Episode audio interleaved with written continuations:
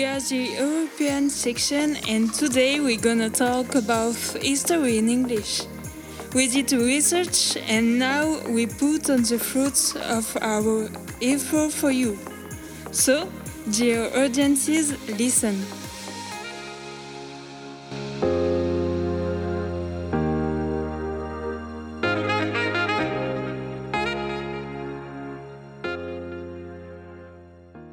How are you doing today? This time we're going to talk about segregation. But first, what is racial segregation? It happens between 1867 and 1964 in the United States of America. It is the separation of people based on racial criteria. It took place in the following of the Civil War. We can all agree that testimonies is a good way to understand how the segregation affected black people. Let me ask you something. How can we understand the impact of this tragic period through testimonies? We will deal with the contextualization, the consequences, and the mobilization during this tragic period of time. The racial segregation is directly linked to the Civil War. Indeed, in 1861, a deep rift divided the slaveholding states of the South from the abolitionist states of the North. The South succeeded very quickly, and the fratricidal war made 1 million victims. In 1865, the South gave up its arms. This period evokes the American tearing and relates the decisive episodes of a war whose trauma still affects the United States. The period from the end of the Civil War to the implementation of segregation in the late 19th century is very central to the history of the southern United States considerable upheaval occurred. It is the end of slavery, but a society based on white supremacy and racial segregation has just emerged. We are going to move on the sequences of the segregation on young people, especially. It was very hard for black families to fit in because there was a big disparity between their soci social miles. As we say at the beginning, the best way to understand what segregation really is is to hear a real story about it. First of all, it is good to talk about the story of Nine Little Rock. This true story was transcribed in the book Sweet 16 by Heurtier Annelise, which is a very good book that I advise you to read. Anyways, let's get back to the point. This story is about nine young girls who returned from Little Rock High School in 1957 among 2,500 white students. In 1954, the Supreme Court of the United States made racial segregation in public school unconstitutional by saying the decision Brown versus Board of Education. This is why the nine students are authorized to enter a public high school.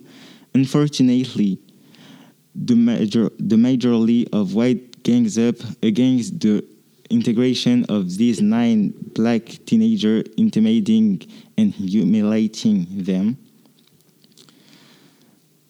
This therefore create an opposition between the two camps, the whites and the blacks, on the consequence of the segregation in United States, which by changing mentalities people of the peoples creates racism. However, the main character of Heurtier Annelise' books, Molly, say that she never gave up hope and that she always wanted to fight to defend her community. In 1956, four black students applied uh, for transfer to high school for uh, white only. Dorothy Counts was uh, the, the, one of the first black female students admitted to Harding University High School in Charlotte, uh, in uh, North Carolina. On the most famous photo of Dorothy Counts, we can see her walking without reacting testified by saying that many people had thrown stone garbage in her face and that uh, even the teacher ignored her because it it is an unusual occurrence. Even her family was involved. Her parents received phone calls. Their car was damaged. It was too much for them. After all this madness, her parent decides to take Dorothy out of the school. This show that segregation has many consequences for black American students who could not access to one essential things, knowledge and education. Segregation included Martin, Martin Luther King. He made a speech called I Have a Dream in August the 28th, 1963. He wants the end of segregation in the USA and calls for equal civil and economic rights. He wanted to share you our favorite quote from his this deep speech. I have a dream that my four children will one day live in a nation where they will not be judged by the color of their skin, but by the content of their character. He truly believes that every, pers- every person, even if they are black, should have the same rights. He is, in, he is one of the icon of the fight against discrimination, especially racism. To continue, we assume that everyone knows the famous Rosa Parks story. No? The story of the woman who refused to give up her bus seat to white men under the gaze of outsiders. Thanks to her gesture, she was then able to create the civil, the civil rights movement in the United States in order to counter segregation. Over time, Parks has become a nationally recognized symbol of dignity and strength in the struggle to end racial segregation impacted the black community in the United States. Indeed, after the Civil War, the segregation has replaced slavery. In addition, the Afro American youth was really affected as the rest of the black community. It was really hard for them to have access to education or to benefit to a normal daily life like other people.